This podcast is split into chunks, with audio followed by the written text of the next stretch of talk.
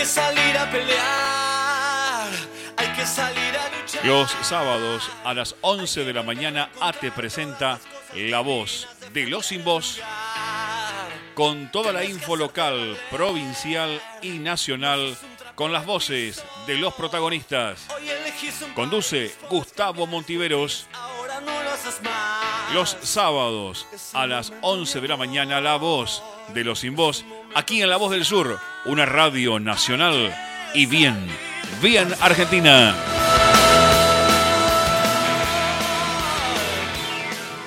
Hay que salir a pelear, hay que salir a luchar, hay que volver a encontrar todas las cosas divinas, defender el lugar. Tienes que hacerte valer, no sos un trapo de piso. Bienvenidos, bienvenida a La Voz de los Sin Voz, el programa de AT6 a Esteban Echeverría San Vicente, que en vivo sale todos los sábados por la M1520, La Voz del Sur, la más potente de Esteban Echeverría, en los controles y musicalización, María del Rosario Ruido. Y aquí, en la conducción, Gustavo Andrés Montivero te saluda desde Seiza, transmitiendo vía Sky, como estamos haciéndolo desde el inicio de esta pandemia que sigue en el mundo y en la Argentina. 11 horas, 1 minuto, 26 grados la temperatura en la ciudad de Ceiza, el cielo nublado, pronóstico de lluvia para este sábado. Hablemos de justicia. ¿Qué es la justicia? ¿Qué es el poder judicial?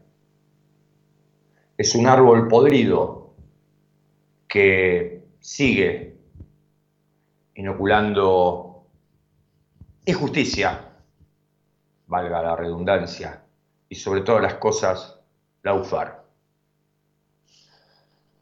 Uno podría pensar que, bueno, cambiaron los tiempos políticos y como siempre lo hizo, lo haría, pero no. Inédita esta semana en relación con la justicia. Nos enteramos, por un lado, que una jueza increíblemente le exigió a Santiago O'Donnell, periodista él y escritor del libro Hermano, la confesión de Mariano Macri sobre la trama de poder, política, negocios y familia detrás de su hermano Mauricio, que le remita en forma obligatoria las 17 horas de grabación aproximadamente de la entrevista a la jueza. Algo inédito que hizo que hasta las asociaciones más conservadoras de los medios de comunicación salieran a, a repudiarla. Hablo de ADEPA, FOPEA, etc. Pero al margen, que está bien que lo hayan hecho, es increíble. Es increíble, porque vas a ver que todo tiene un hilo conductor. Esta jueza le exige a un prestigioso periodista de la República Argentina, Santiago Donel, que entregue la grabación sobre la entrevista que le hizo a Mariano Macri. Por otro lado, te lo contaba la semana pasada, el juez Rigi, en una decisión unipersonal, le exigió a la doctora María Servini, jueza federal, que le remitiera la causa completa, incluido el informe sobre el entrecruzamiento de llamadas de la mesa judicial y de Mauricio Macri, ante una denuncia de, eh, de Sousa, Fabián de Sousa, y eh, el dueño de C5N, ambos son los dueños, eh, por el vaciamiento y la quiebra de la empresa petrolera hoy y la cárcel y las amenazas que recibieron. Inédito el fallo de este juez de casación que en forma unipersonal le exige a la jueza Servini que le remita la causa completa. ¿Qué habrá en ese entrecruzamiento de llamadas que mandó a hacer la magistrada federal y que no quieren que nos enteremos? ¿Qué, qué se esconderá, no? Ayer, otro fallo de casación de la sala cuarta. Todos a medida de, ¿eh? anda atando cabos. ¿Te acordás la causa de espionaje que se transmite, se transmite aquí, cerquita? Primero la tuvo el juez Vilota, luego pasó al juez Auge de espionaje ilegal, donde hay muchísimos y muchísimas que fueron espiados y muchos y muchas creyentes, entre ellos la actual vicepresidenta Cristina Fernández de Kirchner, eh, Horacio Rodríguez Larreta, María Eugenia Vidal, Cristian Ritondo, Eduardo Monzó, Oscar Parrilli, Hugo Moyano, dirigentes sociales y sindicales que se entrecusan con la causa que lleva adelante en Dolores el doctor Alejo Ramos Padilla con respecto al proyecto AMBA de la AFI, donde espiaban a, todos y a todas, inclusive eh, a nuestra seccional de ATE de Seiza Esteban Echeverría, empezando por nuestro secretario general, Jorge Rabetti, eh, también nos espiaron. Lo mismo le pasó a los compañeros del SUTEBA de Seiza Esteban Echeverría, su secretario general, el compañero Dante Boeri. Bueno, casación que decidió que la causa vaya a Comodoro y, como algunos dicen, a Comodoro Pro. ¿Y quién? ¿Y quién puede ser el fiscal de esa causa? Si está parado, sentate. Y si está sentado, agarrate. El fiscal procesado que evadió el accionar de la justicia durante meses y que fue declarado en rebeldía en su momento por no acatar las citaciones de la justicia federal de Dolores, sí, Carlos Estornelli. Carlos Stornelli podría ser el fiscal de la causa de espionaje. Este sería, ¿se acuerdan que hay un periodista que dicen que nos toman por boludos? Roberto Navarro. Esto sería el máximo de, esa expresión que nos están tomando por boludos.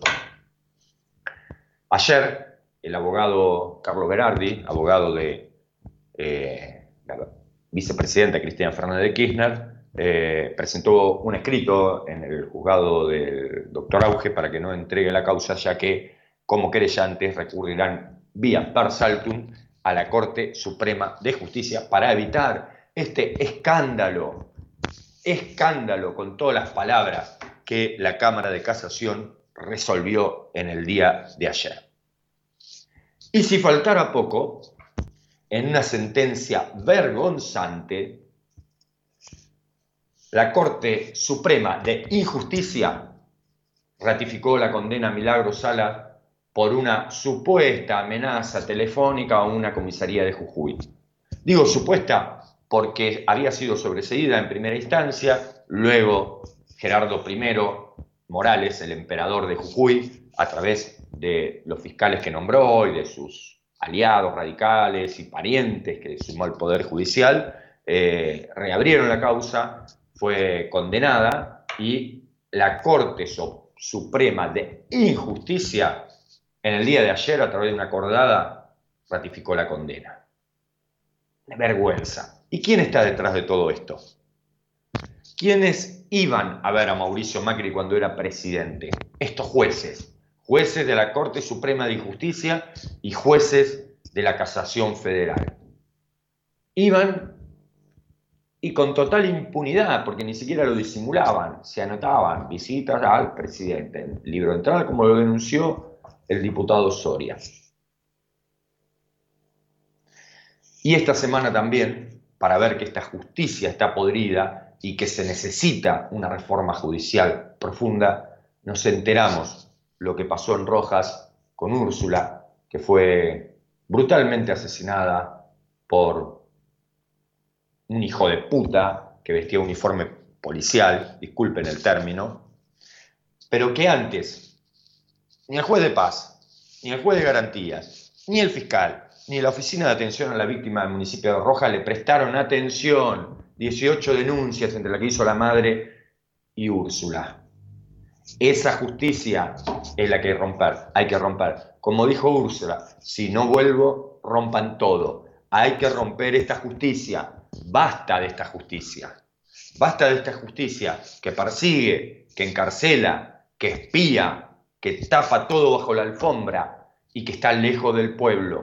Una justicia ineficiente, una justicia lejana, una justicia que para el ciudadano de a pie tarda años en resolverle conflictos, como puede ser un divorcio, como puede ser un, juicio por accidente de tránsito, como puede ser un juicio por un despido, como puede ser cualquier situación que nos atraviesa atravesar en la justicia, sabemos que son años que vamos a perder y que vamos a tener que gastar en abogados.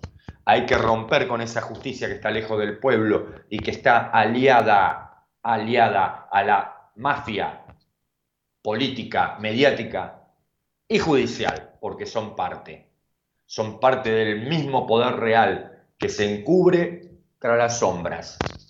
Úrsula podría, podría seguir entre nosotros si el juez de paz le hubiera otorgado el botón antipánico, si el juez de garantías hubiera elevado una orden de arresto por una causa anterior que tenía el femicida o si la oficina de atención a la víctima de Roja, que, que es gobierno de Cambiemos, lo hubiera escuchado y le hubiera dado contención y le hubiera dado protección. Esa es la justicia que tenemos.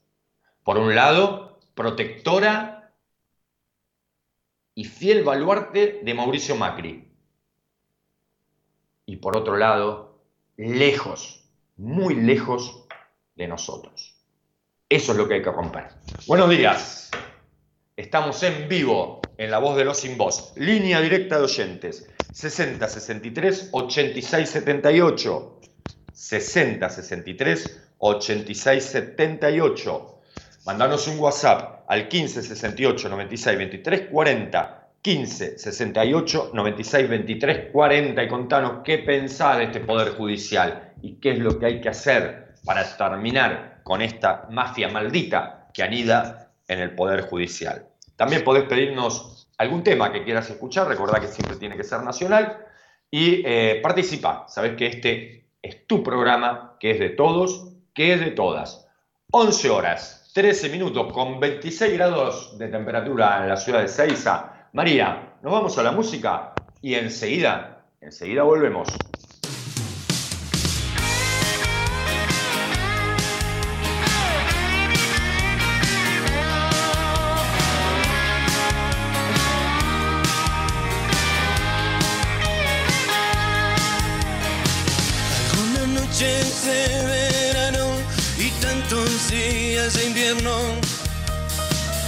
Pensaba que el amor podía ser eterno. Su padre se perdió en alguna madrugada, pero su madre fue todo lo que ella esperaba.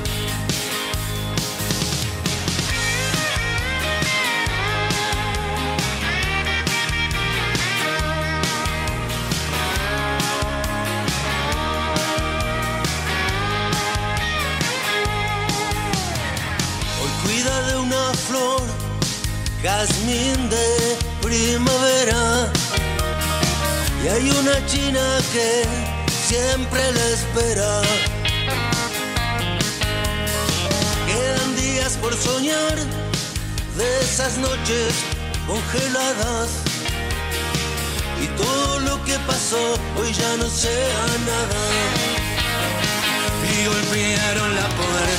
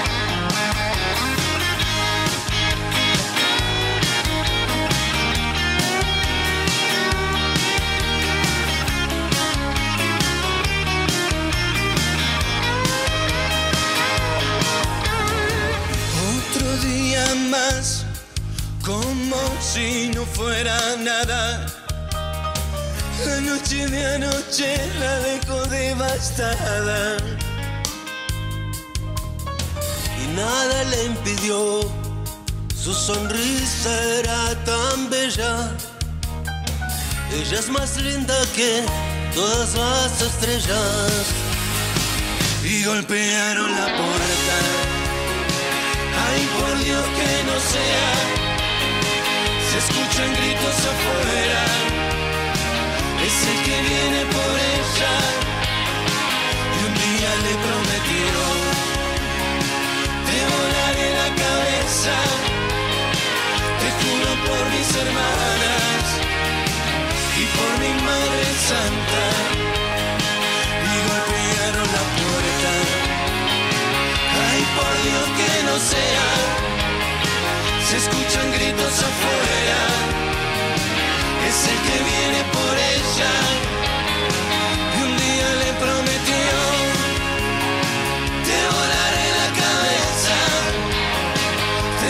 Por mis hermanas y por mi Madre Santa.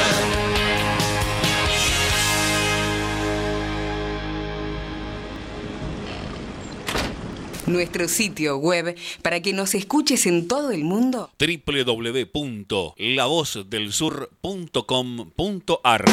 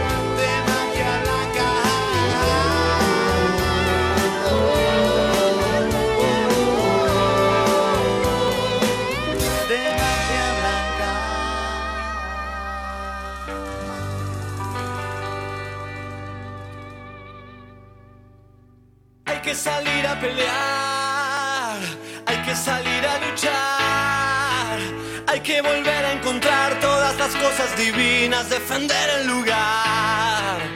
Tienes que hacerte valer, no sos un trapo de piso. Hoy elegís un país, puedes cambiar este gris, ahora no lo haces más. 11 horas 21 minutos en todo el territorio de la República Argentina en este sábado 13 de febrero del 2021 con 26 grados de temperatura en la ciudad de Ceiza y el cielo parcialmente nublado. Estamos en vivo por la M1520, la más potente de Esteban Echeverría, en la voz de los sin voz, el programa de AT6 a Esteban Echeverría, San Vicente, que es tu programa que de todos y que es de todas.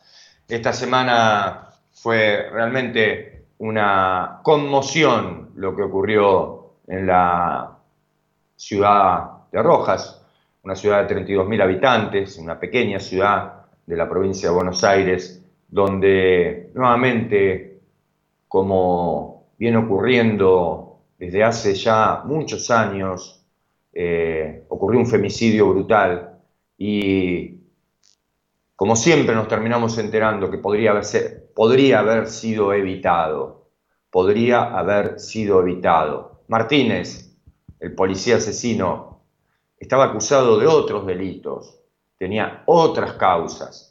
De hecho, un fiscal había pedido su detención y un juez de garantías, Guillermo Oliva, negó el pedido del fiscal de, que había hecho el fiscal, la fiscal, perdón, Mercedes Villalba, lo había acusado por abuso sexual de una menor discapacitada que era sobrina de una ex pareja de él, Florencia Veloz, también policía, eh, a quien también ella había denunciado por maltratos físicos.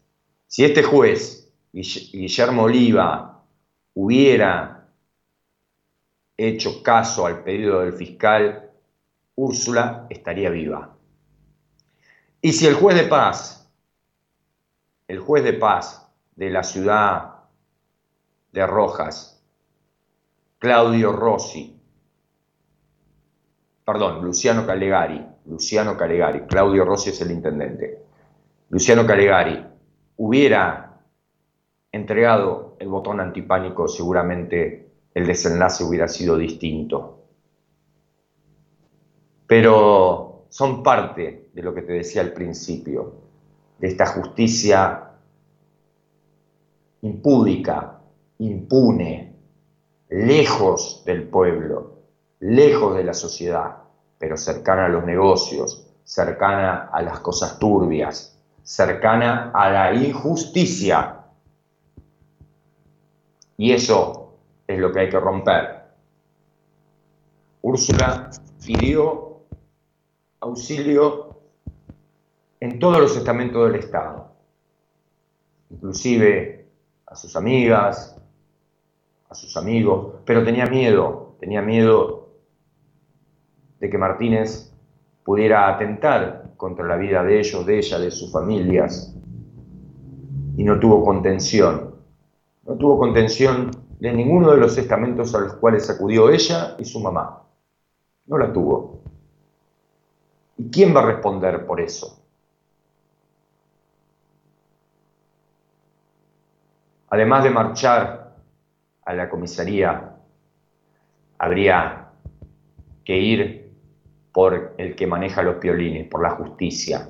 Ese juez de paz, Luciano Calegari, no puede estar un momento más a cargo de ese juzgado en Rojas. Lo mismo, lo mismo que el juez de garantías Guillermo Oliva.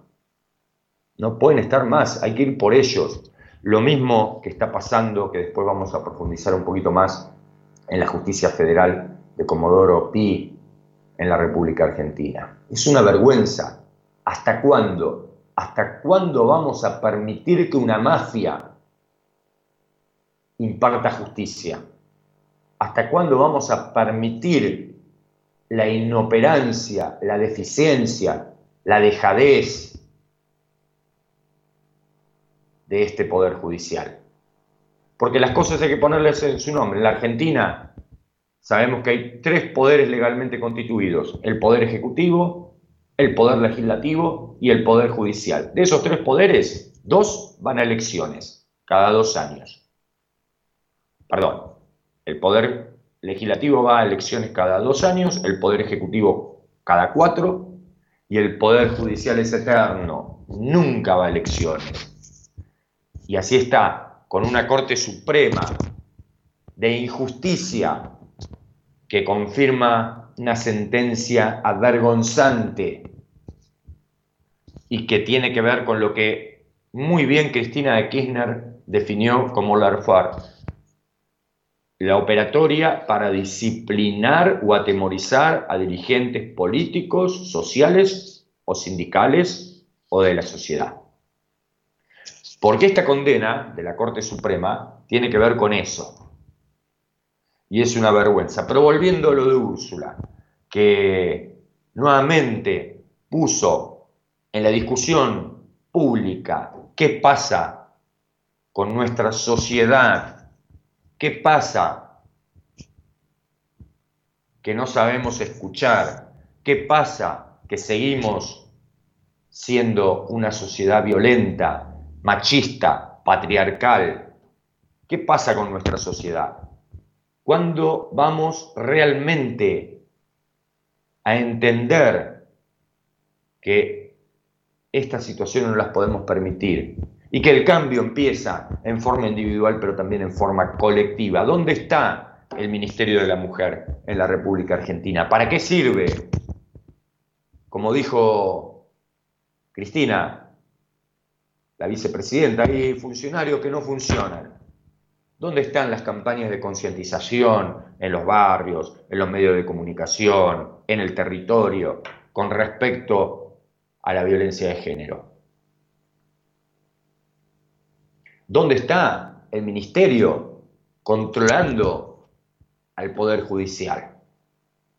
¿Dónde está el ministerio dando herramientas en los municipios y en las provincias para que quien se sienta amenazada pueda recurrir a un lugar seguro que la respondan y que le aseguren la continuidad de su vida? Porque hay que hablar así, ni más ni menos. Basta de esto. Hay que romper todo, como dijo Úrsula. Hay que romper todo. Este sistema no da para más. Y es indignante que nuestra sociedad, como única salida, sea ir a protestar a una comisaría y que encima la repriman salvajemente, como, ocurrió también por parte de la policía de la provincia de Buenos Aires, que dicho sea de paso también es parte del encubrimiento de lo que le pasó a Úrsula. Y en este caso, para ser justos, saludo la decisión que tomó el ministro de Seguridad, Sergio Berni, al intervenir directamente la comisaría de Rojas y la comisaría de la Mujer, donde también habían realizado una denuncia y no fue escuchada, y poner en sumario preventivo a todo el personal policial de esa localidad. Y hasta que Asuntos Internos no se manifieste y no emita una opinión, van a quedar suspendidos de sus funciones. Bien por el ministro de Seguridad, pero no alcanza con eso. No alcanza con eso, porque acá falta la justicia que se haga cargo. ¿Cuándo van a pagar? ¿Cuándo van a pagar ellos? Si ellos hubieran actuado como deberían haber actuado, Úrsula estaría viva. Y uno lo dice, y yo pienso, ¿no? Eh, desde la indignación, pero nada le va a devolver la vida a Úrsula, nada. Lo que sí podemos hacer, como ella dijo, es romper todo para que estas cosas no ocurran más. Romper todo. Romper todo no significa prender fuego la comisaría ni prender fuego la municipalidad. Romper todo es romper todo lo que está establecido que hace que permanezca en medio de nosotros una justicia que imparte injusticia. Sí, una justicia que imparte injusticia.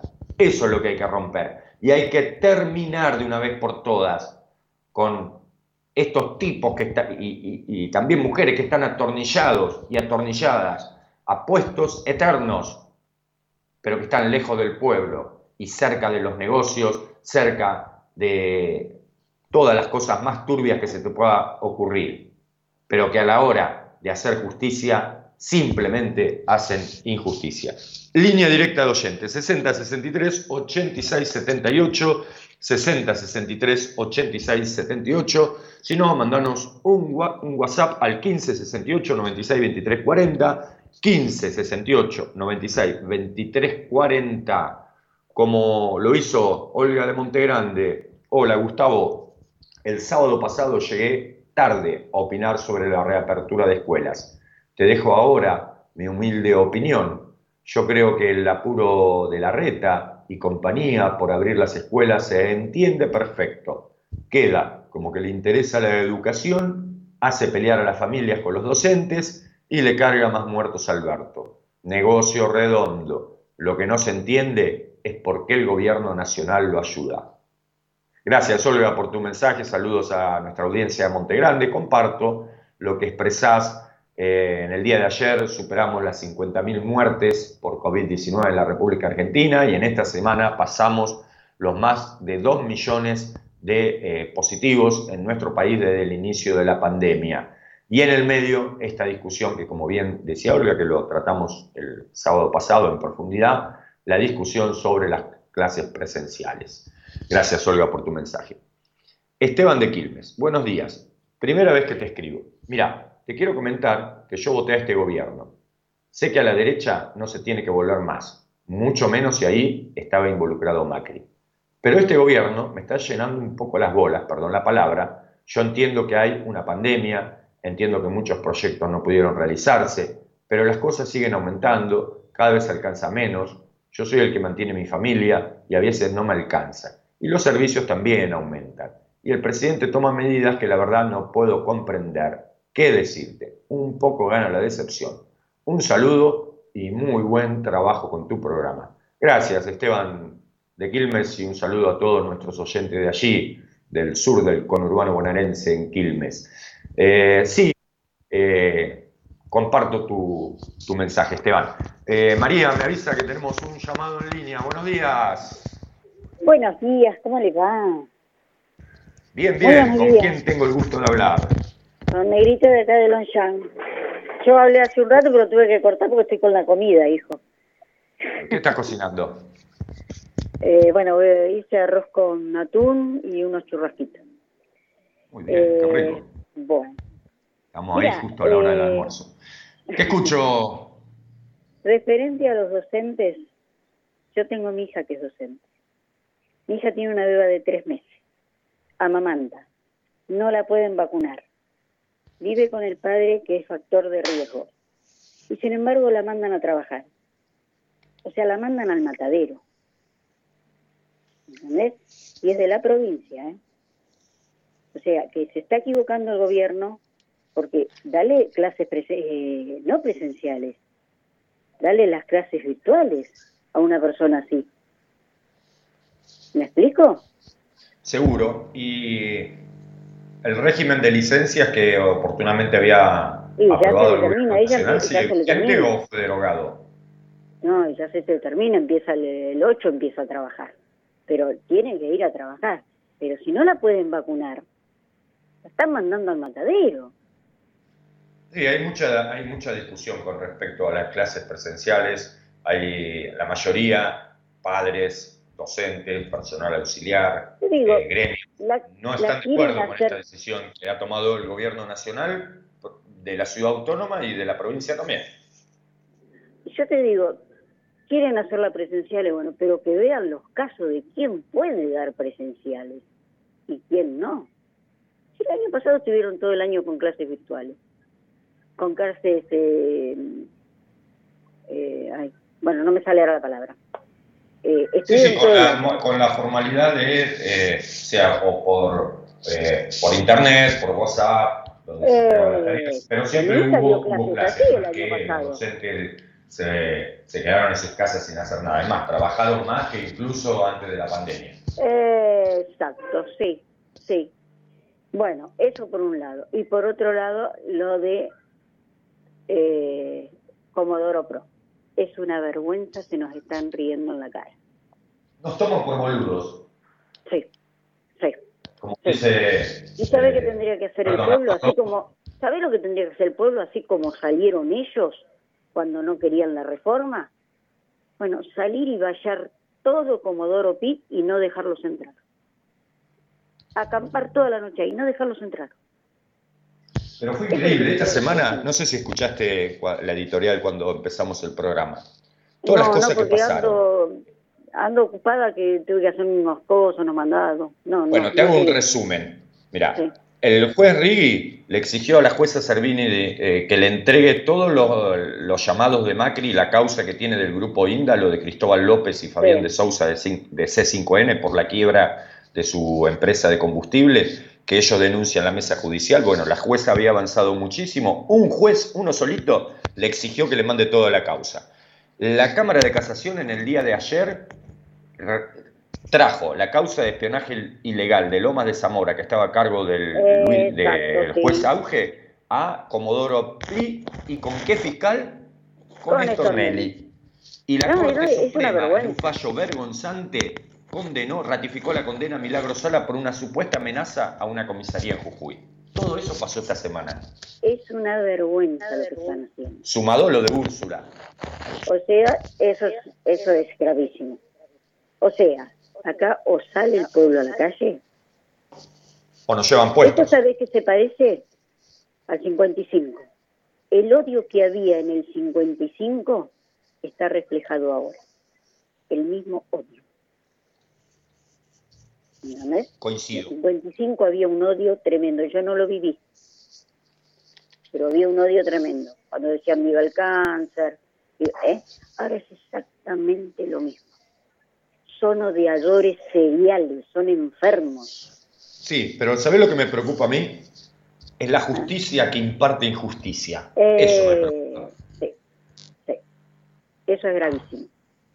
Eso es muy Porque, bueno, el odio eh, es promovido y está en uno eh, caer en ese juego no. Pero lo de la justicia es irreversible y, no tiene solución. O sea, yo creo que coincido, eh, están buscando que el pueblo salga masivamente a la calle. ¿Hasta cuándo van a pasar estas cosas?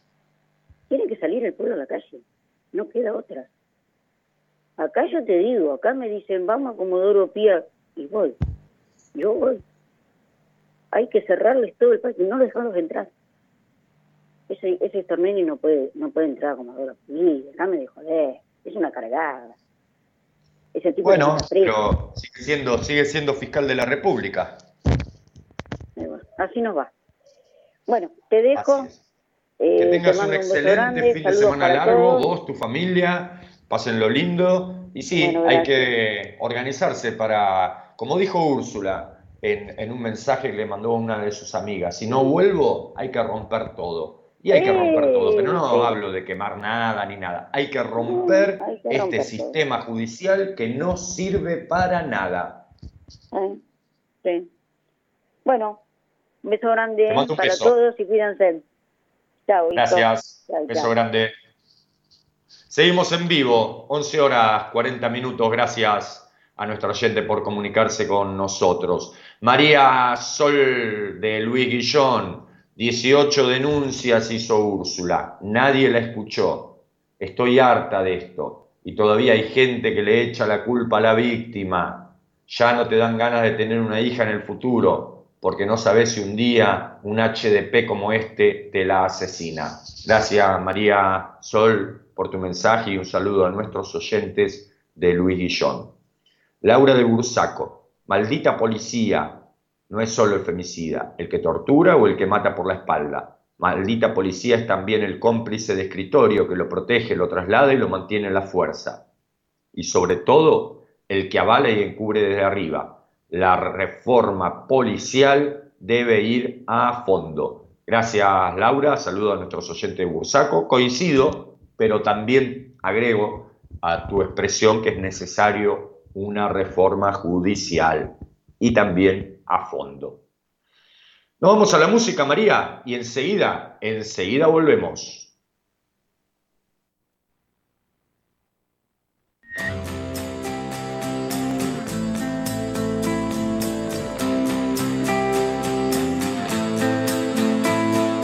Cuando no estás o me encuentro en otro lugar del mundo, cuando no estás, me equivoco cada medio segundo, cuando no estás, la soledad me aconseja mal, cuando no estás, no se abre el paracaídas y salto igual.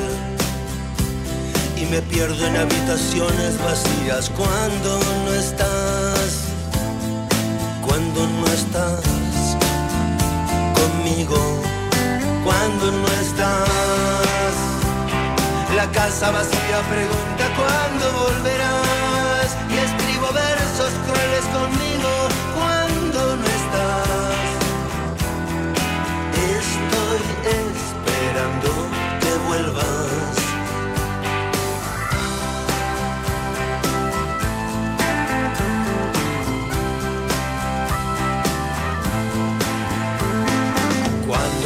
Me paso el día contando minutos cuando no estás. O me pierdo en un laberinto oscuro cuando no estás. La soledad me aconseja mal cuando no estás. La casa vacía pregunta cuándo volverás.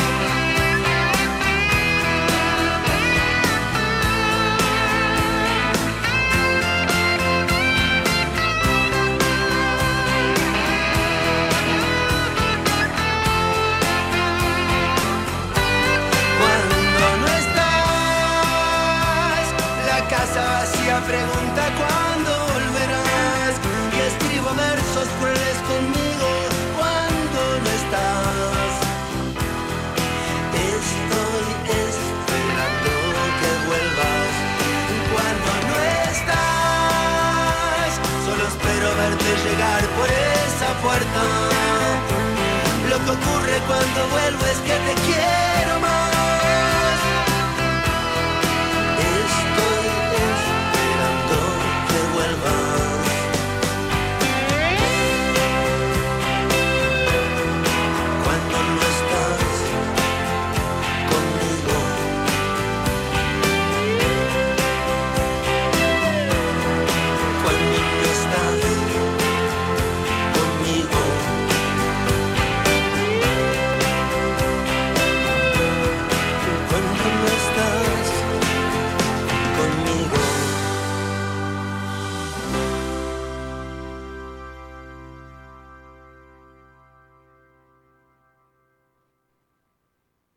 Envíanos un WhatsApp al 116 896 2340. Comunicación total 116 896 2340.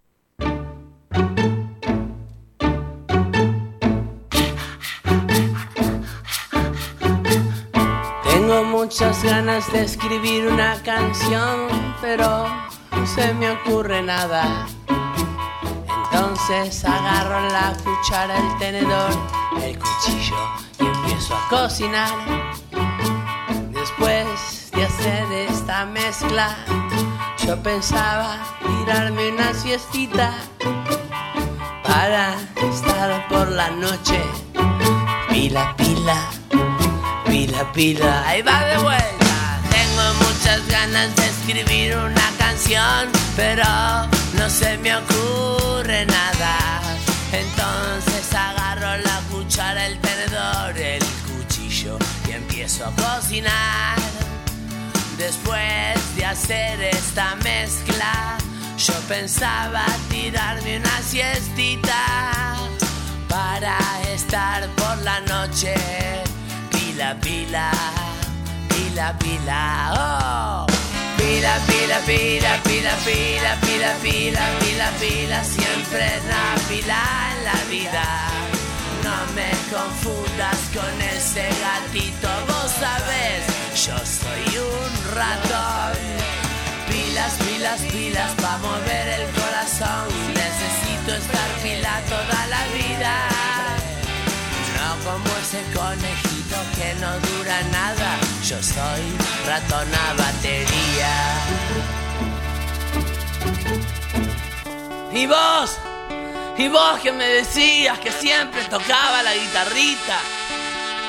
Que nunca iban a triunfar mis temas. Y mira, y mira ahora cómo suenan. Y ahora que debería dejarte, preferiría que nos vayamos a comer unos ricos calientitos. Tengo muchas ganas de escribir una canción, pero no se me ocurre nada. Entonces agarro la cuchara, el tenedor, el cuchillo y empiezo a cocinar. Después de hacer esta mezcla, yo pensaba tirarme una siestita para estar por la noche. Pila pila pila pila oh. pila pila pila pila pila pila pila pila pila siempre pila en la vida. No me confundas con ese gatito vos sabés yo soy un ratón Pilas, pilas, pilas, pa' mover el corazón. Necesito estar pila toda la vida. No como ese conejito que no dura nada. Yo soy ratona batería. No como ese conejito que no dura nada. Yo soy ratona 12 volt. No. Como ese conejito que no dura nada. Enchufama 380. Me voy. Pila. Siempre pila. Conejo reproductor. Hay que salir a pelear, hay que salir a luchar, hay que volver a encontrar todas las cosas divinas, defender el lugar. Tienes que hacerte valer, no sos un trapo de piso. Hoy elegís un país, puedes cambiar este gris, ahora no lo haces más. Seguimos en vivo en La Voz de los Sin Voz, el programa de AT6 a Esteban Echeverría San Vicente, que se transmite por la M 1520, la más potente de Esteban Echeverría, todos los sábados de 11 a 13 horas. 11 horas 50 minutos. En el día de ayer llegaron a la República Argentina 400.000 nuevas dosis de la vacuna Sputnik 5 eh, desde la Federación Rusa para reforzar y continuar el plan de vacunación en la República Argentina, teniendo en cuenta que eh, en la Ciudad Autónoma de Buenos Aires el día 17, la semana próxima, comenzarán las clases presenciales y en la provincia de Buenos Aires el primero de marzo, con toda la controversia que hay en el medio sobre las clases presenciales, sobre el cuidado de los docentes, del personal auxiliar, cómo se va a hacer para que se puedan respetar los protocolos después de, tanto tiempo que los pibes y las pibas no se encontraron y no se vieron, cómo se va a hacer para poder respetar esos protocolos y cómo van a ser ese tema inexplicable que yo todavía no lo he podido entender de las burbujas.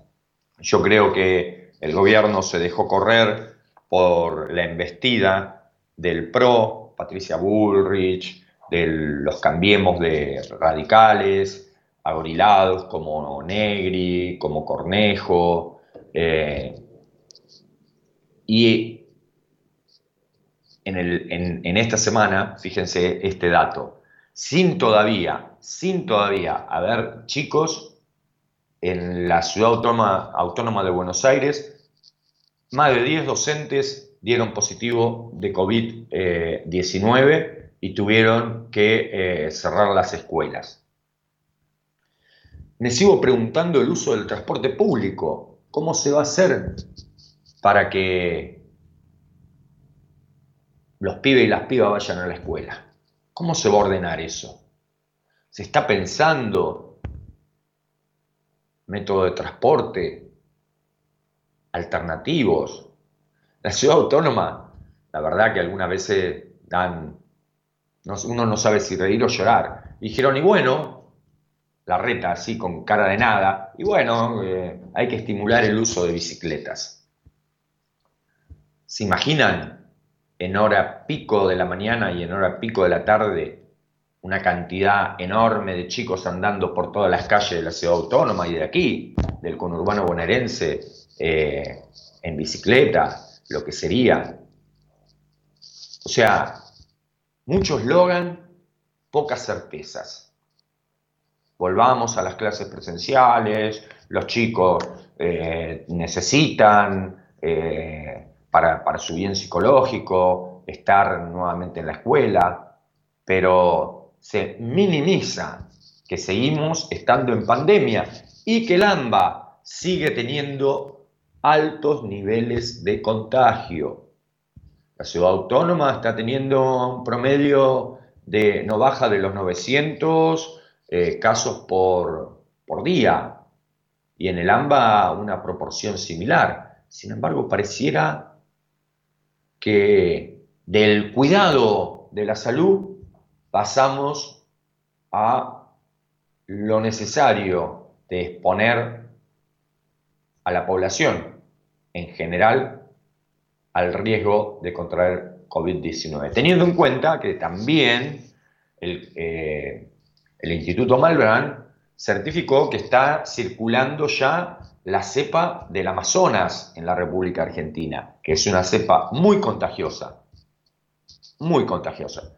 Recordá lo que está pasando en eh, Manaos, capital del estado de la Amazonia en Brasil, donde literalmente, literalmente y lamentablemente la gente se está muriendo en la calle por falta de oxígeno y donde el gobierno del impresentable de Jair Bolsonaro no hizo absolutamente nada y fue la República Bolivariana de Venezuela por una decisión de su presidente Nicolás Maduro que envió ya dos cargamentos de oxígeno para Manaus, para ayudar a, esa capital provincial, en este caso estadual, de, Brasil, a, a, tener más recursos sanitarios para afrontar la catástrofe que están viviendo. Bueno, en ese marco, con esa cepa circulando en la República Argentina, volvemos a las clases presenciales. 11 horas 55 minutos, 26 grados la temperatura en la ciudad de Seiza. En este momento está lloviendo, una tenue lluvia aquí en Ezeiza, está pronosticado lluvia para todo el fin de semana largo, así que bueno, hay que cuidarse, quedarse en casa. María, nos vamos a la tanda de la radio y enseguida, enseguida volvemos.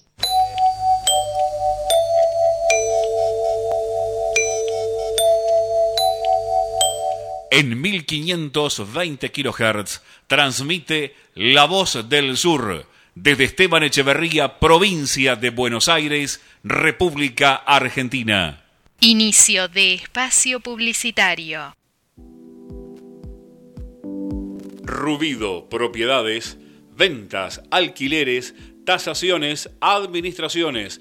Confíe su propiedad en profesionales matriculados Rubido Propiedades. Llámenos o envíenos un WhatsApp al 15 71 65 1719. Su operación inmobiliaria es más segura con Rubido Propiedades.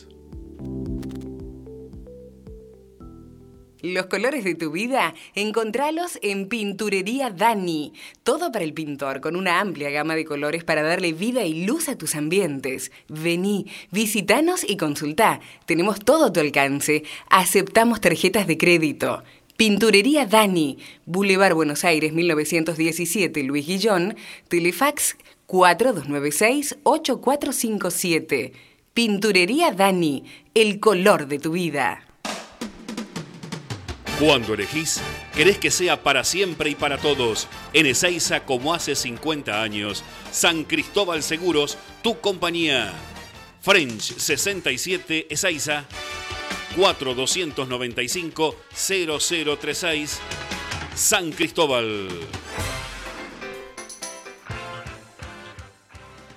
Atención, atención. Promo única de electrógenos total. Convertí hoy tu grupo electrógeno a gas. Sí a gas. Más silencioso, menor mantenimiento y súper, súper económico. Chau nafta y problemas de carburación. La promo incluye conversión a gas natural y envasado, cambio de aceite, cambio de bujías, todo listo para utilizar por solo 13.900 pesos. Sí, 13.900 pesos y tu equipo queda a gas natural y envasado. Llámanos al 155 995 8562. Agéndalo. 155 995 8562. Estamos en Robertson, 1249, Luis Guillón, pegadito, pegadito a la radio, electrógenos total, 24 años en la conversión a gas y reparación de grupos electrógenos.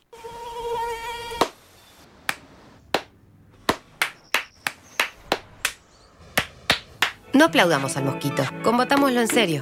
Para combatir el dengue, el zika y el chikungunya, evitemos que los mosquitos piquen y se reproduzcan. Usemos repelentes, coloquemos tules en la cuna de los bebés y demos vuelta a contenedores para que no se acumule el agua. Si tenés fiebre alta, dolor de cabeza y dolor muscular, no te automediques y acudí al médico. Encontrá más información en argentina.gov.ar. Argentina Unida, Ministerio de Salud, Argentina Presidencia. Presentamos Mercado Esteban Echeverría, una plataforma virtual de compra y venta local. Ingresa a www.mercadoee.com.ar. Ofrece o encontrá productos y servicios desde tu casa. Municipio de Esteban Echeverría, orgullosos de lo que hacemos acá. En Luis Guillón, pimienta, productos de almacén natural frutos secos, productos aptos para celíacos, veganos, orgánicos y una gran variedad en productos dulces. Pimienta, pagando en efectivo 10% de descuento. Comunicate con Dayana al 116 738 9912 116 738 9912. Estamos en Madariaga 514 Luis Guillón, a pasitos de Boulevard Buenos Aires. Pimienta, aquí, aquí te esperamos. Hay muchos que se contagian por estar en la primera línea de fuego en el sistema sanitario, otros porque son parte de actividades esenciales y muchos se contagian simplemente de torpes que son. Por ejemplo, juntándose para un asado, una mateada o una reunión en casa. Si te invitan a una reunión, pensá que puede caer otro invitado que nadie ve y sabes de quién te estoy hablando. No hagamos reuniones en casas. Así las podemos hacer cuando todo esto mejore. Seguí cuidándote.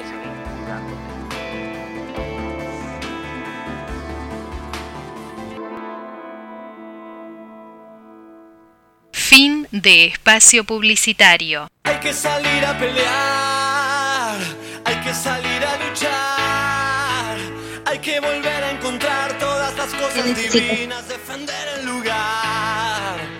Tienes que hacerte valer, no sos un trapo de piso. Hoy elegís un país, puedes cambiar este gris, ahora no lo haces más. Es el 12 horas en todo el territorio de la República Argentina. Estamos en vivo en La Voz de los Sin Voz, el programa de AT6 Esteban Echeverría San Vicente, que todos los sábados de 11 a 13 horas sale por la M1520, La Voz del Sur, la más potente de Esteban Echeverría. Vamos a dar una noticia triste En Ezeiza ha fallecido una compañera histórica de ATE, auxiliar, compañera, delegada, Eva Tortajada, ha dejado este mundo luego de sufrir, como te decía, un terrible accidente. Eh, desde ATE enviamos un enorme abrazo a todos sus seres queridos y que sepan que es presente tranquila. nuestros... ¿Cómo te llamas? Eh, ahí estamos teniendo un delay porque estamos en comunicación con Paola. Eh, estamos teniendo un delay, no sé si ella nos está escuchando. Hola Paola. Buenos días. Hola, ¿cómo están? Disculpen, justo recibí un llamado y no, podía no atenderlo. Bueno, decíamos que tenía muchas cosas que charlar con vos, Pau, pero esta triste noticia para nuestra seccional que nos dejó una delegada histórica del sector de educación, auxiliar de educación, Eva Tortajada, Evita, como le decíamos cariñosamente, eh, nos dejó después de sufrir un, terrible accidente. Desde, desde aquí enviamos un saludo fraterno, un abrazo enorme a sus familiares, a sus seres queridos, a sus compañeros, compañeras de militancia. Ella militaba también en el Partido Justicialista. Y bueno, nos ha dejado, y, pero siempre va a estar. Su recuerdo, su sonrisa, su militancia, con todos y todas, ¿no? Totalmente, totalmente. Justo eh, el llamado tenía que haber referido a esta lamentable noticia y bueno, e-, era muy querida por, por todos sus compañeros, eh, tanto de las escuelas en las que estuvo, eh, de la militancia de ATE, del Partido Justicialista, como vos mencionabas. De hecho, muchos compañeros estuvieron constantemente en comunicación con nosotros para, para saber cómo se encontraba, cómo estaba. Así que la verdad que es muy lamentable esta noticia, realmente la peleó.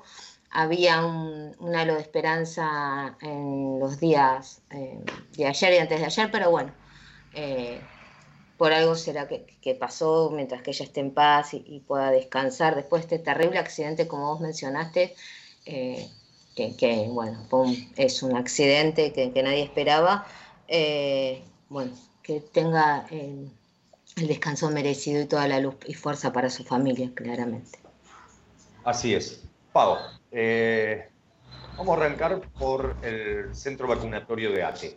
Sabemos, hay toda una controversia. El, sábado pasado charlábamos con nuestro secretario general, con Jorge Rabetti, que nos expresaba también sus dudas y su visión negativa con respecto al inicio de las clases presenciales.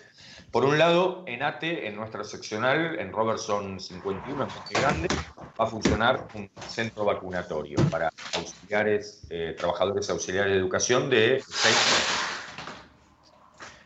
Pero por otro lado también está, y, también por eso tiene, eh, vamos por dos lados con la pregunta, el miércoles eh, de la semana próxima va a haber una asamblea con trabajadores auxiliares también para discutir el tema de la presencialidad. Danos tu visión con respecto a estos dos temas.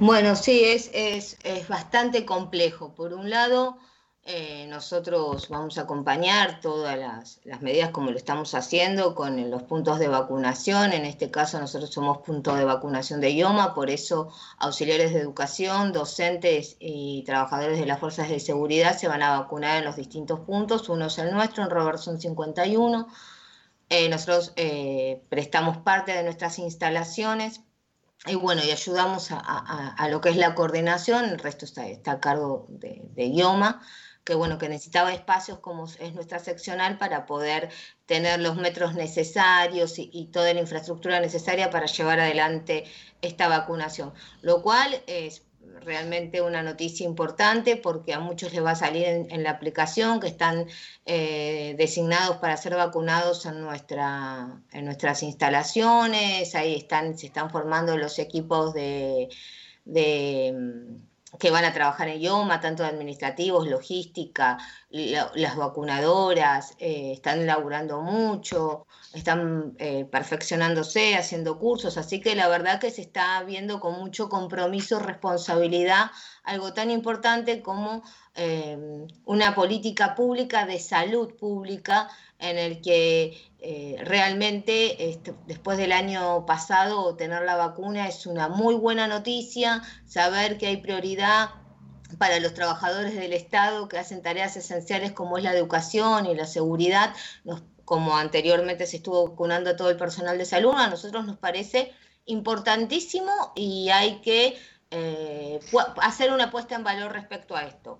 Ahora, eh, la vuelta a clases, em, que se entiende, es necesaria por varios motivos, eh, está siendo bastante compleja y con poca claridad. Por eso nosotros decidimos convocar a una asamblea el próximo miércoles 17 de febrero a las 12 del mediodía en la entrada, en la puerta de nuestra seccional porque es necesario aclarar muchas cosas a los auxiliares, a nuestros queridos compañeros, porque realmente lo que estamos viviendo eh, en lo que es respecto a la Dirección General de Cultura y Educación es mucha información eh, constante y que a veces modifica la anterior. Entonces, desde fines de noviembre a la fecha hemos recibido tantas resoluciones y tanta información y tan con una velocidad que no condice con los tiempos físicos que uno necesita como organización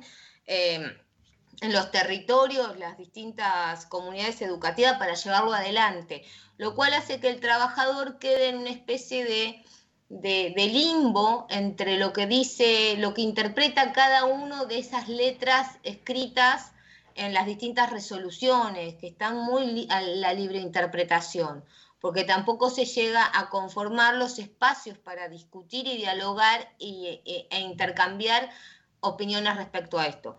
Así que nosotros, eh, entendiendo que es importantísimo que la mayor información le llegue a los compañeros, es que hacemos esta asamblea informativa y también para fijar una postura. Nosotros eh, en diciembre expresamos que no consideramos que estén las condiciones dadas para la apertura de escuelas. Entendemos que hay escuelas a nivel infraestructura, que hay algunas que están en condiciones, la mayoría no. Bueno, se vuelve una ensalada que haya lugares donde sí están las condiciones dadas, otras escuelas que es imposible que se abran. Faltan muchos compañeros, muchos pues están dispensados porque hubo jubilaciones, porque hubo fallecimientos, porque hubo renuncias. Se necesita que el total de plantel de trabajadores auxiliares estén en cada establecimiento escolar para garantizar la desinfección, la limpieza de cada lugar. Es muy importante y se ha puesto en valor, y esta es una de las enseñanzas que ha dejado esta pandemia, que salud y educación son eh, sectores primordiales para la sociedad y que es importantísimo que funcionen en óptimas condiciones. Y no hay forma de que eh, esas instituciones del Estado funcionen como corresponde si no están garantizadas todos los derechos eh, de los trabajadores, desde tener el mínimo insumo como es la lavandina hasta que no esté sobrecargado en sus funciones y hasta otra de las condiciones, que pasa con aquellos trabajadores que entendemos que por una cuestión de cuidar su salud no pueden ir a trabajar, en este momento no están eh, trabajando y no tienen ningún otro tipo de ingreso, entendiendo lo difícil y lo complejo que es la pandemia y que nadie estaba esperando vivir una situación tan particular como esta. Pero bueno, también entendiendo que los compañeros tienen eh, derechos y esos derechos, eh, por sobre todas las cosas, tienen que ser escuchados por quienes hoy conducen los destinos de la provincia de Buenos Aires. Coincido. Además, eh, la semana pasada, cuando charlamos con Jorge y con nuestros oyentes, que en su totalidad se expresaron en contra del regreso a la presencialidad, una de las cosas que reflexionábamos es que muchos logran, pero pocas certezas. Totalmente. Vos mencionabas eh, lo puntual que tiene que ser la infraestructura del colegio, las condiciones sanitarias, higiene, eh, el esfuerzo doble que van a tener que hacer los auxiliares, porque se supone que van a tener que, cada vez que eh, un niño, una niña vaya, utilice el baño, luego va a tener que ser desinfectado, o sea, va a ser un esfuerzo doble que van a tener que hacer eh, los auxiliares y también los docentes, y que de acuerdo al protocolo no hay mucha social, los pibes no van a poder juntarse entre ellos, o sea que esa excusa de la sociabilización entre los pibes es una mentira, porque de acuerdo a los protocolos ni siquiera se van a poder hablar en los recreos. Vamos a ver si esto se puede hacer. No va a haber recreos aparte, ahora te cuento. Yo soy escéptico de que esto eh, ocurra, pero por otro lado, a mí una de las cosas que me preocupa es el transporte. ¿Qué va a pasar con el transporte público? Hoy por hoy sabemos que el transporte público en su gran mayoría lo utilizan los trabajadores y trabajadoras que eh, concurren a su lugar de trabajo. Y por ahí también se utiliza eh, para ir de un lugar a otro los vecinos y vecinas de cada localidad, pero hay que reconocer los que usamos el transporte público que nada que ver con los índices eh, prepandemia de la utilización del transporte público, porque sabemos que ese lugar es un foco de contagio de COVID-19. ¿Cómo se va a afrontar el traslado de los pibes y las pibas a la escuela? Mira, es muy, pero muy complejo porque sobre el transporte no hay nada establecido, por lo menos no hasta ahora.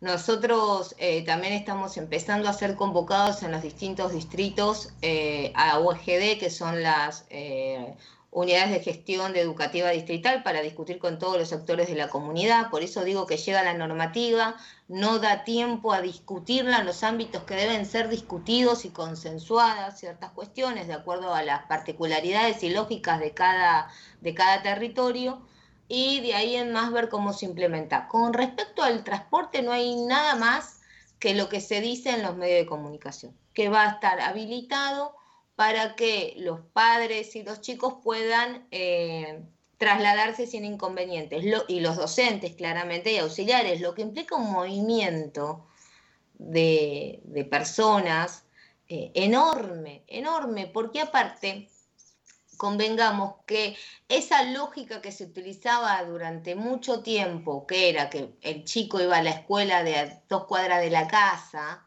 a tres cuadras, cinco, como mucho, se perdió con la falta de vacantes. Y los chicos empezaron a ir a la escuela donde conseguían vacantes, donde se podía, muchas veces se mudaron por cuestiones económicas, a veces porque es mejor o, peor, pero como no podían perder la vacante, no los cambiaban de escuela los docentes, los docentes no tienen, en, a nivel secundario, no es que tienen todas sus horas en un establecimiento, corren de un establecimiento a otro, lo digo con conocimiento de causa porque soy docente. Los auxiliares pueden haberse conseguido el puesto, el famoso puesto mensualizado donde titularizaron y capaz son de Jahuel y tienen eh, la escuela donde trabajan es en el 9 de abril.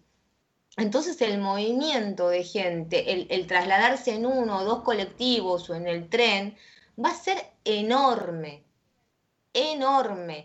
Y van a tener que aumentar las frecuencias. No, no, la, la Cámara de Transporte no se ha expedido a la Secretaría de Transporte tampoco al respecto de si van a sumar em, unidades, si van a aumentar la frecuencia, porque convengamos que como vos decías, los índices de prepandemia no se pueden repetir y ya están pasando algunas denuncias de cómo se está viajando en el tren en las horas pico por todo el movimiento de trabajadores que hay constantemente. Así que es un, tema muy peligroso. Antes de la pandemia, te lo digo sobre un hecho que conozco. Eh, vos sabés que yo trabajo en el aeropuerto, salgo a, las 17 horas y el colectivo que tomo para volver a Ezeiza, que es el 518, eh, cuando sale del aeropuerto, sale con los trabajadores que tomamos el, transporte, pero cuando llega a Barrio 1, te estoy hablando de prepandemia. Sí.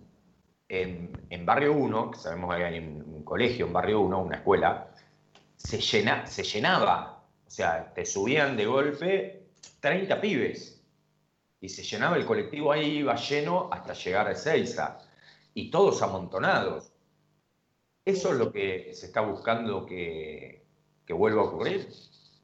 Y es la gran pregunta. Yo hago otros comentarios. Por ejemplo, dentro de las escuelas, para irnos al universo más chiquitito, pensando que por lo que plantean a, pesar de las sedas y diretes que hubo con la información, la realidad es que los chicos van a estar una hora 45 cada uno en su aula, no va a haber recreo. los docentes no pueden salir del aula porque tienen que controlar que los chicos respeten cada burbuja y que estén mínimo un metro y medio de distancia cada uno, por eso se reduce también la presencia en, las aulas y tienen que ver cómo desglosan un grado, si tienen grados de como era habitual tener de 30 a 40 chicos. Pero además hay un gran inconveniente que nosotros estamos planteando es quién se ocupa del chico cuando tiene que ir al baño, porque lo primero que se les ocurre a las autoridades es decir, bueno, que el auxiliar lo lleve y el auxiliar no puede estar cerca del chico. O sea, puede estar cerca, pero no lo puede tocar. Si necesita asistencia en el baño, no puede, tiene que ir a llamar un docente. Amén de que apenas sale el chico que no puede estar más de 15 minutos, como mucho, tiene que entrar a desinfectar. Entonces hay varias cuestiones tan mínimas, tan pequeñitas como esa, que se replican en todas las escuelas de la provincia de Buenos Aires, de, bueno, del país.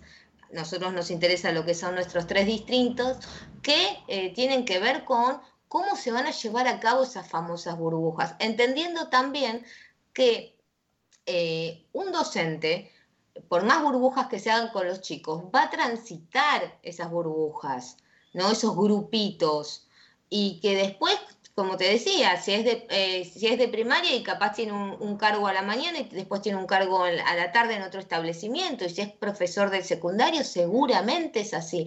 Entonces, el movimiento y la circulación que implica abrir las escuelas trasciende las escuelas y va a repercutir claramente en el transporte y en primera instancia seguramente los comerciantes de alrededor de los colegios lo verán con buenos ojos, pero después hay que ver cómo se sostiene esto.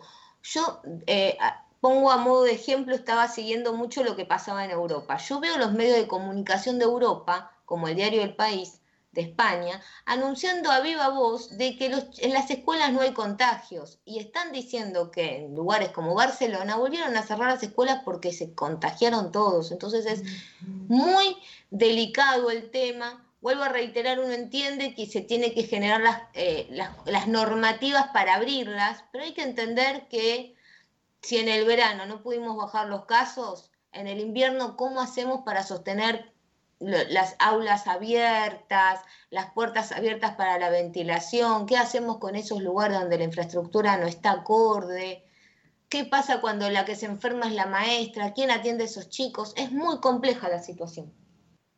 Así es. Te cambio de tema, Paola. Vamos a hablar un poquito de, la justicia.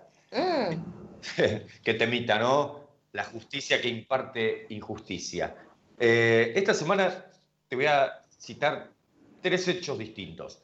Casación, eh, a través del juez Rigi, eh, le exigió a la jueza Servini que le envíe la causa sobre la mesa judicial que estaba investigando el entrecruzamiento de llamadas entre Macri y los denunciados de la mesa judicial por la persecución a Cristóbal López y Fabián de Sousa en la causa Hoy Combustibles, donde no solamente le quitaron la empresa, sino que lo metieron en cana. Ellos se presentaron y casación, en un fallo inédito de un solo juez, eh, le exige a la jueza eh, que le remita la causa total, lo cual paraliza la misma. Vaya a saber qué quieren esconder o qué quieren que no nos enteremos en ese intercruciamiento de llamadas que había hecho la jueza Servini. Por otro lado, en el día de ayer, la otra sala de casación, la que está denunciada de haber ido a tener reuniones presenciales con Macri cuando era presidente, le quitó la causa de espionaje ilegal que se tramitaba en Loma de Zamora a cargo del doctor eh, Auge, el juez federal, y eh, la remite a Comodoro Pi. ¿A quién? A la jueza Capuchetti, que fue designada por Macri, la única jueza federal designada por Macri. ¿Y con qué fiscal? Con el fiscal procesado Carlos Estornelli, que está denunciado también por escuchas, eh, por, por espionaje ilegal y por persecución. Y por otro lado, la Corte Suprema de Injusticia ratificó la condena a Milagro Sala por una supuesta amenaza que había hecho a la policía de Jujuy. Sumado a lo que pasó con Úrsula, pero lo de Úrsula vamos a hablar después. ¿Qué, reflexión te merece esto, Pau? Y yo diría, eh, hay tres cosas que cuando te escuchaba se me cruzan por la cabeza. La primera es que la justicia no existe o por lo menos no imparte justicia como uno desde el ciudadano de pie considera que, es lo justo. Dos, que claramente no es el, antes de lo que dicen los medios hegemónicos de comunicación, no es el gobierno nacional que tiene algún tipo de incidencia en la justicia, en el, en el, poder judicial, que claramente los poderes en ese sentido, en ese sentido están divididos.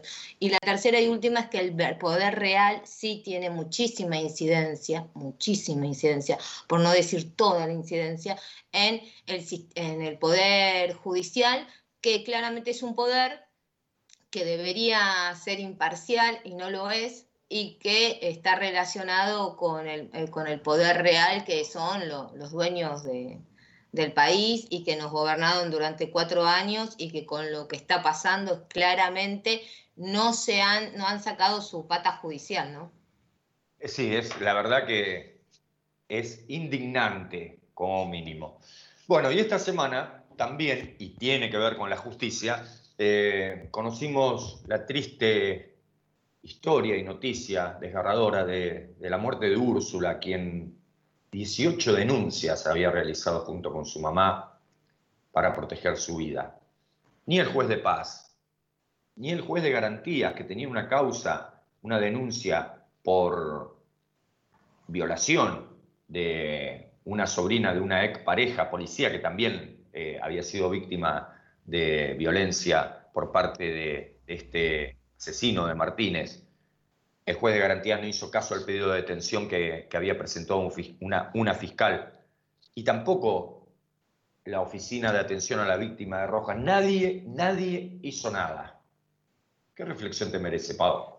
Mira, em, son, varias cosas que, me gustaría poder expresar. Eh, en primera instancia, con los, casos anteriores que, que mencionabas, tanto lo de eh, Milagro Salas, con, claramente digo, lo relaciono porque si hay una provincia que ha expresado el patriarcado de la peor manera y, es una de las que mayores casos de femicidio tiene, eh, es Jujuy. Eh, tiene que ver, aunque por momentos parezca que no, que nosotros estemos en como haber sido espiados como organización, especialmente nuestro secretario general, hasta en su vida íntima. Eh, en la causa de las escuchas y que saquen a los, a los jueces que mostraban que tenían imparcialidad, que podían ser eh, quienes eh, poniesen un poco de luz en, ese lugar tan oscuro como son los servicios de inteligencia en nuestro país, marca lo que decía anteriormente y eso es preocupante de que el poder real está incidiendo y sigue queriendo tener incidencia, no solamente defendiendo a sus secuaces como fueron los del gobierno de Macri, sino teniendo herramientas para seguir eh, hostigando, persiguiendo eh, y espiando a referentes políticos y de organizaciones sociales. Y la justicia parece que está mirando eso, de, cuidarse de sus propias eh, falencias, de que sus errores eh, o sus eh, lugares oscuros, los subsuelos ¿no? de la justicia, eh, no salgan a la, no les entre luz, no se empiece a, transformar en una justicia un poco más justa, aunque parezca gracioso, y, que realmente escuche al ciudadano de pie, a quienes necesitamos con urgencia que alguien vele por nuestros derechos y que, y que tengamos eh, la posibilidad de sentir que cuando acudimos al Estado y a ese poder judicial nos va a ser escuchado. El caso de Úrsula realmente refleja lo que pasa en nuestro país. Cada 23 horas hay una mujer que es víctima de femicidio, es asesinada por solo hecho de ser mujer y en el 80% de los casos realizó denuncias como Úrsula. Eh, cuando la marea verde, que es lo, eh, eh, digamos, de las corrientes feministas y de todos los movimientos que abogan por los derechos de la mujer, eh, se expresa y hay una mención de, pibas en la calle, más allá de que no todas las mujeres están, y, es, y es respetable a favor de la interrupción voluntaria del embarazo, expresa la opresión sobre nuestros cuerpos que sentimos todas porque si vos ves en las marchas, y todo el mundo revé las marchas de Ni Una Menos, realmente siempre fueron multitudinarias, porque esto pasa constantemente. Y cuando hablamos de esto es para, poner, para poder visibilizar para poder poner a flor de piel en la sociedad, de que el problema no es solamente las leyes, porque la ley, si no se aplica, como pasa con la 26.416, que es la ley de, violencia de género, si no se apropia, si no hay una deconstrucción real de la sociedad de entender qué se habla cuando se habla de violencia de género, la ley es una letra muerta en un papel. Si los jueces realmente no, son revisados en sus prácticas, no revén eh, las matrices culturales, digo, por la responsabilidad cívica que tienen, desde el, lugar que se paran, van a seguir echándole la culpa a la víctima y van a seguir defendiendo indefendibles como Martínez, donde tuvo todo un sistema, no solamente judicial, que lo amparó. Porque cuando Rojas estalla, porque eh, se encuentra a Úrsula asesinada, es porque todo el pueblo sabía que había un sistema de connivencia dentro de la policía. Y no es porque todos los policías son malos. Los policías que también quieren impartir eh, justicia y que son buenos policías y quieren cumplir con su función, están todo el tiempo denunciando hacia adentro, y eso se sabe, eh, lo difícil que es romper estos entramados de silencio y de, y de código de cuasi mafioso de como sos nuestro te vamos a perdonar todo o vamos porque si no sale a la luz otras cosas. Porque como vos nombraste a uno de los eh, jueces implicados que tiene una denuncia de abuso, así pasa en, todo, eh, en todos los eh, sistemas. Entonces, para tapar las propias miserias, se vuelven cómplices del asesino, del femicida. Y esto que pasó en Rojas es lo que pasa constantemente. Estamos cansados de escuchar en los espacios de, que tratan la violencia de género, por, ejemplo, nuestra ATE, como nuestra CTA, y abriendo con otros movimientos sociales compañeras que toman con coraje y a pesar del miedo van a hacer la denuncia y eh, especialmente con la pandemia, la comisaría no te atienden, te mandan a la comisaría de mujer, acá en Echevarría te pasa el polo judicial, el polo judicial te dicen que no atiende el juzgado, de pronto era que sí atendía, nadie tiene información, buscás lugares de contención en el Estado y no los tenés porque vas a buscar los distintos espacios. Y después esto, lográs romper todas esas barreras y cuando llega la, denuncia y se tiene que hacer efectiva, alguien la cajonea y la ignora. Y esto tiene que ver con matrices culturales, no con que la ley está mal escrita. Esto es el famoso patriarcado del que tanto habla, está materializado en estas acciones. Es tan fuerte las matrices culturales que prefieren culpar a la víctima y cajonear un archivo e ignorar las denuncias antes de hacer algo. ¿Por qué? Porque es interpelarse a ellos mismos, es mirarse en un espejo que no se quieren ver. Tal cual. Y como lamentablemente Úrsula dijo a través de un mensaje de WhatsApp a una de sus amigas, si no vuelvo, rompan todo, yo creo que llegó el momento de romper todo esto que vos mencionabas. Hay que romperlo de una vez por todas, no puede seguir así. No puede ser que un juez de paz te niegue un botón antipánico. No puede ser que un juez de garantías duerma una causa, como bien decía vos, cajoné o no, directamente niegue un pedido de prisión por una supuesta violación y ese imputado o acusado luego termine asesinando a Úrsula. No puede ser que nadie se haga cargo, no puede ser que sigan ocurriendo estas cosas, no puede ser que la justicia imparte injusticia, hay que romper con eso. Yo espero que, sinceramente Paola, espero que de, de esta triste realidad y trágica realidad que le tocó vivir a Úrsula, que ya nada la va a devolver entre nosotros, saquemos una lección como sociedad y exijamos de una vez por todas que se termine con esto. No, no podemos seguir como sociedad viviendo así.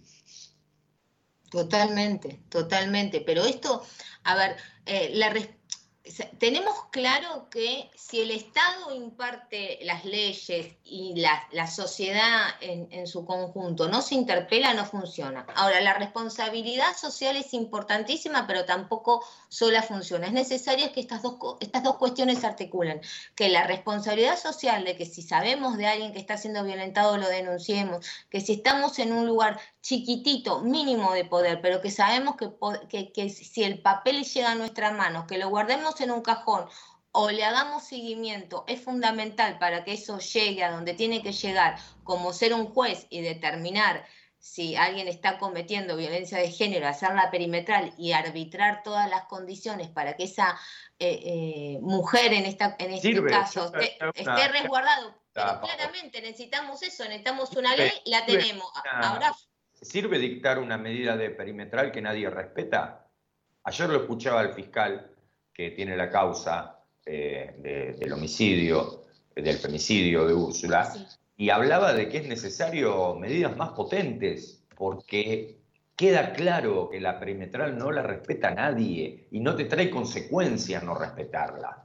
Bueno, el problema es que no trae consecuencias, porque la perimetral cuando se implementaba hace siete años atrás, quien no cumplía la perimetral terminaba detenido. Y primero era un día, después eran dos, después eran tres, y después terminaba en un juicio. Eso se, se perdió en esta eh, vorágine de medidas y de jueces que ah, sacaban perimetrales como si fuese cualquier cosa y las banalizaron. Por eso hablo también mucho del patriarcado de la matriz cultural, porque no hacen efectiva la denuncia. Si uno lee, cuando alguien no cumple una perimetral, tiene que ser detenido. Una puede como víctima llamar a las fuerzas de seguridad y se lo tienen que llevar. El tema es que lo que deja ver el caso Úrsula es que no se van a llevar a, alguien que consideran un par, porque el problema del, patriarcado es ese, no consideran que es un hombre que eh, perdió su hombría, se volvió un cobarde y que es capaz de quitarle la vida a alguien, que es un potencial asesino, que es un violento y que tiene que tener algún eh, tener las herramientas del Estado para poder de alguna forma contenerlo y ver si se puede transformar de nuevo en un sujeto social, pero si no, no es un par el tema es esta, esta convivencia de, también de, la sociedad, decir, no, pero él, él estaba nervioso, no, él se puso mal, pero ya se le va a pasar. No, es un violento. Y el violento, como claramente dicen los movimientos feministas, son hijos sanos del patriarcado, porque se sienten con derecho, porque se criaron en matrices culturales donde le decían que si la mujer se ponía pesada, había que darle un sopapo para que se calle. Tal cual, pero vos decías algo que yo coincido, que el Estado tiene que regular estas situaciones. Yo pregunto, Cristina hizo una definición el año pasado, eh, que parecía que parece que hace mucho, pero no, no hace tanto, fue a fines de, diciembre, donde eh, habló de los funcionarios que no funcionan. Yo pregunto, ¿dónde está la ministra Lozardo, ministra de Justicia de la Nación, con todo lo que hablamos antes que pasó esta semana de la justicia, lo que está pasando, este caso en particular de Úrsula. También, ¿dónde está la ministra del Ministerio de la Mujer y de Género? ¿Qué hacen? Yo no veo que haya acciones, de acuerdo a lo que vos planteabas, que yo coincido totalmente, que estén orientadas en ese sentido. Yo creo que también el, el, gobierno nacional tiene que replantearse cómo están funcionando tanto en este caso la ministra de Justicia como también el Ministerio de la Mujer. Porque ¿de qué sirve que haya un Ministerio de la Mujer si sigue pasando exactamente lo mismo que antes que existiera el Ministerio? Sí, yo creo que hay algo que es fundamental y es dejar de hacer em, proclamas de buenas intenciones porque quienes estamos más vinculados con el Ministerio de la Mujer sabemos que hay muchos programas que se están queriendo implementar y están muy bien, pero que no resuelven el problema de fondo, que hay que sacarse el miedo e ir, a pesar de las resistencias, al problema de fondo. Y yo creo que sin querer hacer saltos eh, exagerados ni forzados con, con las políticas públicas en general, pero sí hay algo que se le está reclamando a este gobierno en general, que uno sabe claramente que le tocó una situación de pandemia eh, muy particular, que veníamos de la pandemia del macrismo y que todos vamos a seguir apostando porque realmente vemos que está lleno de buenas intenciones y que algunas de a poco las va articulando, es esto. Eh, está bien el diálogo con algunos sectores y hay sectores con los que no se puede dialogar. Con los violentos no se dialoga, se articulan políticas públicas claras y se eh, no quiero usar como el, castigo o el punitorio, pero el funcionario que no funciona, el funcionario que no ejerce su, rol, el funcionario que eh, no se ocupa de, lo que juró que iba a ocuparse cuando asumió un cargo, tiene que dar un paso al costado. Tiene que dar un paso al costado. Yo creo que cuando se habla de compromiso, uno tiene que entender que el compromiso no es solamente el cumplir un horario como si fueses un trabajador de oficina, que es súper respetable, ¿no? Pero yo en ese horario de oficina uno está comprometido con lo que hace. Bueno, en los ministerios, en la secretaría, en los juzgados, hay que comprometerse. No se puede caer en el como si total la cosa no va a cambiar, porque parece como que hay un, estado de desidia. Ah, esto es un quilombo, hablando mal y pronto, ¿no? Esto es un quilombo, esto no va a cambiar. Bueno, es porque vos, claro, si vos El general Perón, mira, decía Paola, eh, si no querés resolver algo, forma una comisión. Tal cual. Y lamentablemente, y lo tengo que decir, eh, el gobierno ayer, eh, y lo anunció el propio presidente, crearon una comisión contra la violencia de género. No, no. No sirve. No, no sirve. Por eso te digo, me preocupa la actitud de la ministra de Justicia Lozardo, que pareciera eh, primero una ministra invisible, porque no la vemos nunca, no sabemos qué, y culpa el término, qué carajo hace el Ministerio de Justicia en la República Argentina. Y por otro lado, eh, la lentitud de, quien está a cargo del Ministerio de, la Mujer y de Género. Muy bien, un ministerio que eh, desde el movimiento feminista se peleó para que exista, pero ¿está funcionando? Yo creo que no.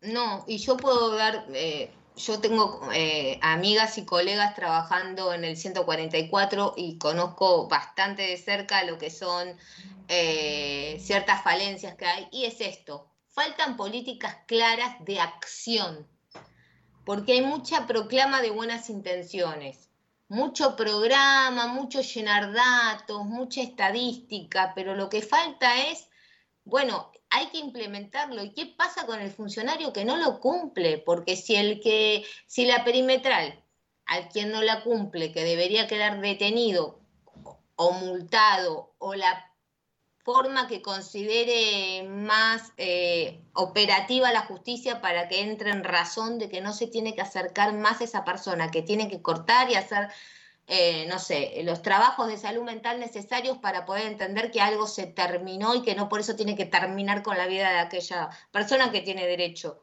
a seguir viviendo. Eh, no, no lo cumples porque alguien lo permitió. Bueno, ¿qué pasa con, el que con lo que lo permitió? ¿Sigue impune en su cargo? Tal cual. Por eso te digo, hay que romper todo, Paola.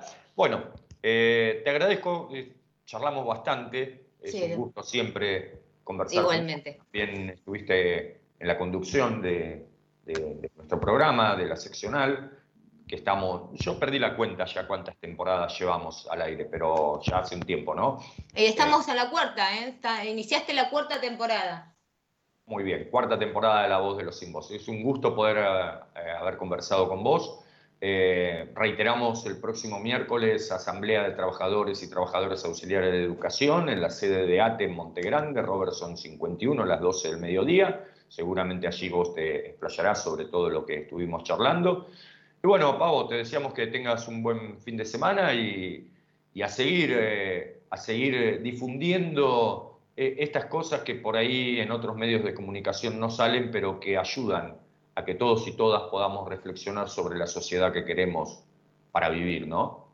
Totalmente. Eh, te agradezco mucho la comunicación, siempre un placer poder hablar con ustedes y reflexionar de temas tan sensibles para la sociedad que no, que no se tocan, como vos decís, en los medios que, hegemónicos y es necesario tomarlo con, con mucha seriedad y bueno, y esto, empezar a, reflexionar de lo que hablamos y darnos cuenta que todos somos partícipes y que lo importante eh, es no ser cómplice. Capaz esto no cambia de un día para el otro, pero si empezamos a poner de manifiesto como sociedad que no estamos de acuerdo y que no vamos a seguir eh, esperando que algún día cambie, sino que queremos ser eh, partícipes activos de ese cambio y las cosas capaz se, suerte y empiezan a, a transformarse no tenemos que lamentar más Úrsulas ni más eh, chicas con miedo de salir a la calle y bueno, y todo esto que hablamos porque también esto deja entrever que eh, si la justicia se ocupa más de un preso político que, no, que es un preso político no debería estar detenido y no detiene a los que son violentos y está demostrado que son violentos y pues tenemos un problema serio con el Poder Judicial.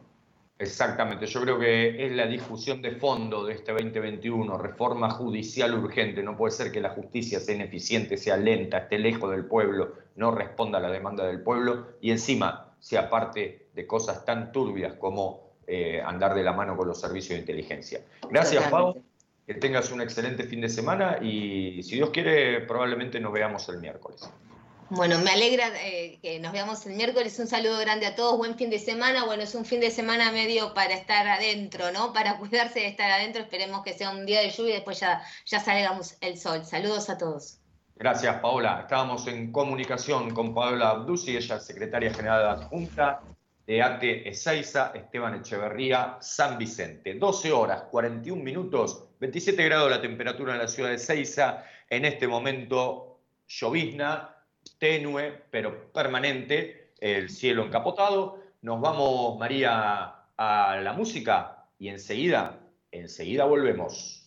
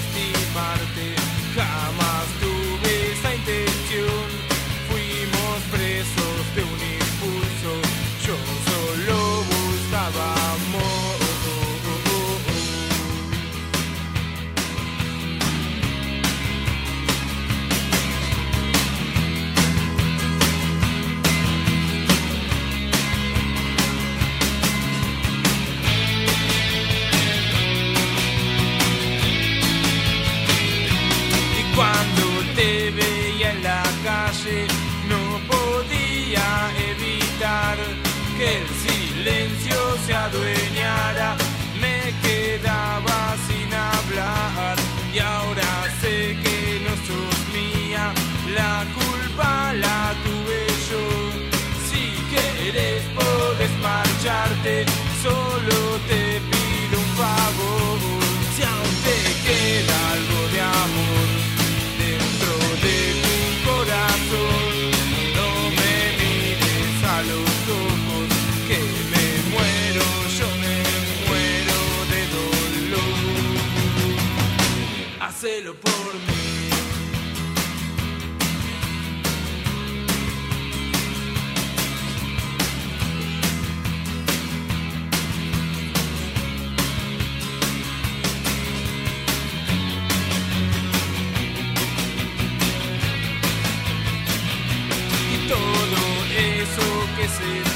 out.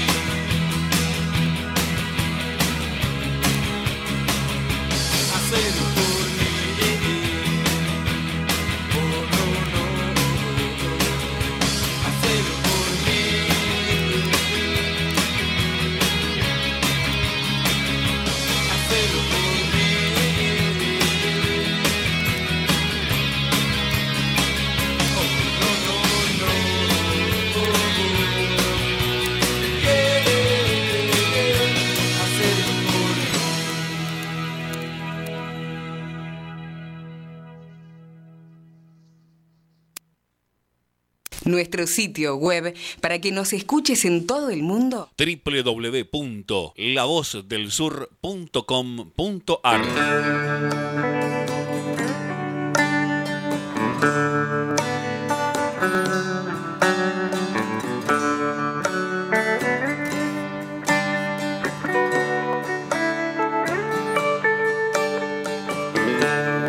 ¿Qué voy a hacer con tanto cielo Voy a volar, yo soy un bicho de ciudad. ¿Qué voy a hacer? ¿Cuál es el camino a seguir? Voy a soñar con ese beso al regresar. Cierro los ojos, no imagino algo mejor respiro y tomo el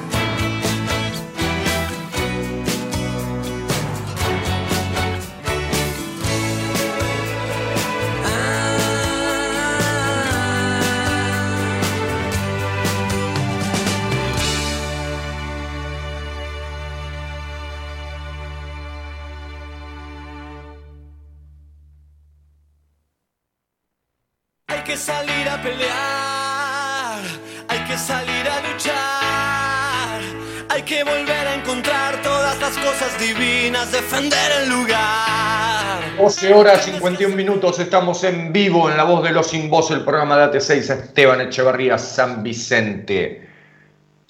Carlos de Seiza, Pato Bullrich, Fernando Iglesias, Lombardi y toda la banda de subnormales del PRO marchando para que abran las escuelas, cuando ya se anunció que abren las escuelas. En cualquier momento te hacen una marcha por la ley de divorcio y el voto femenino. Gracias Carlos por tu mensaje. Graciela de Luis Guillón, mis saludos a vos, Gustavo, y a Paola. Muy gratificante escucharla hablar con tanto conocimiento. Gracias por tu mensaje, Graciela. Muy buen programa y fantástica nota con Paola. Siempre lo sigo. Un saludo a ambos. Noelia de Monte Grande. Gracias, Noelia, por seguirnos todos los sábados y por tu mensaje. Rubén de Lomas de Zamora. Ayer 7.150 contagios. 155 fallecidos. Estamos peor que antes, pero parece que la pandemia ya terminó para algunos. Empezaron a flexibilizar y ya se olvidaron de todo. El país del revés. Gracias Rubén por tu mensaje, saludos a toda la gente de Loma de Zamora que nos escucha. Y sí, la pandemia no se terminó y hay que seguir cuidándose hasta que tengamos más del 65% de nuestra población vacunada, hay que seguir cuidándose. Estamos llegando al final de nuestro programa y como lo hacemos siempre y nunca nos olvidamos, le mandamos un abrazo enorme a aquellos que siguen estando en el frente de combate contra el COVID-19, que son los trabajadores y trabajadoras de la salud, del Hospital Santa Marina de Montegrande, del Hospital de Bicentenario de Montegrande, del Hospital Municipal de San Vicente y del Hospital Urnequian de Ceiza, a todos y todas ellos nuestro saludo y nuestro abrazo fraterno. Y a ustedes, gracias, como todos los sábados, por comunicarse con nosotros en este que es tu programa, que es de todos, que es de todas Gracias por, por participar. Gracias a María del Rosario en los controles y en la musicalización de nuestro programa. Si Dios quiere, nos volveremos a encontrar el próximo sábado en este que es tu programa. Pasala bien, cuídate, buen fin de semana y feliz carnaval para todos y todas. Nos vemos el sábado que viene. Chau.